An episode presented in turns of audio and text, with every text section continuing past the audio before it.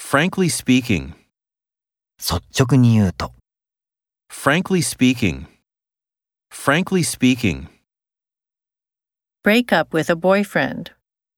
ボーイフレンドと別れる。 Break up with a boyfriend. Break up with a boyfriend. set out to write a new book, 新しい本を書こうとし始める。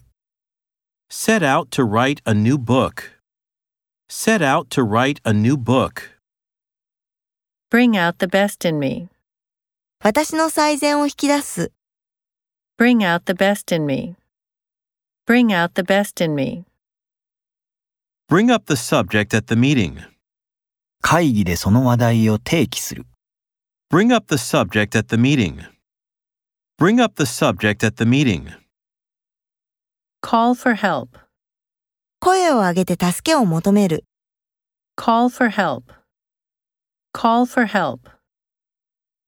go to check up on his son, 彼の息子の様子を見に行く。 go to check up on his son, go to check up on his son.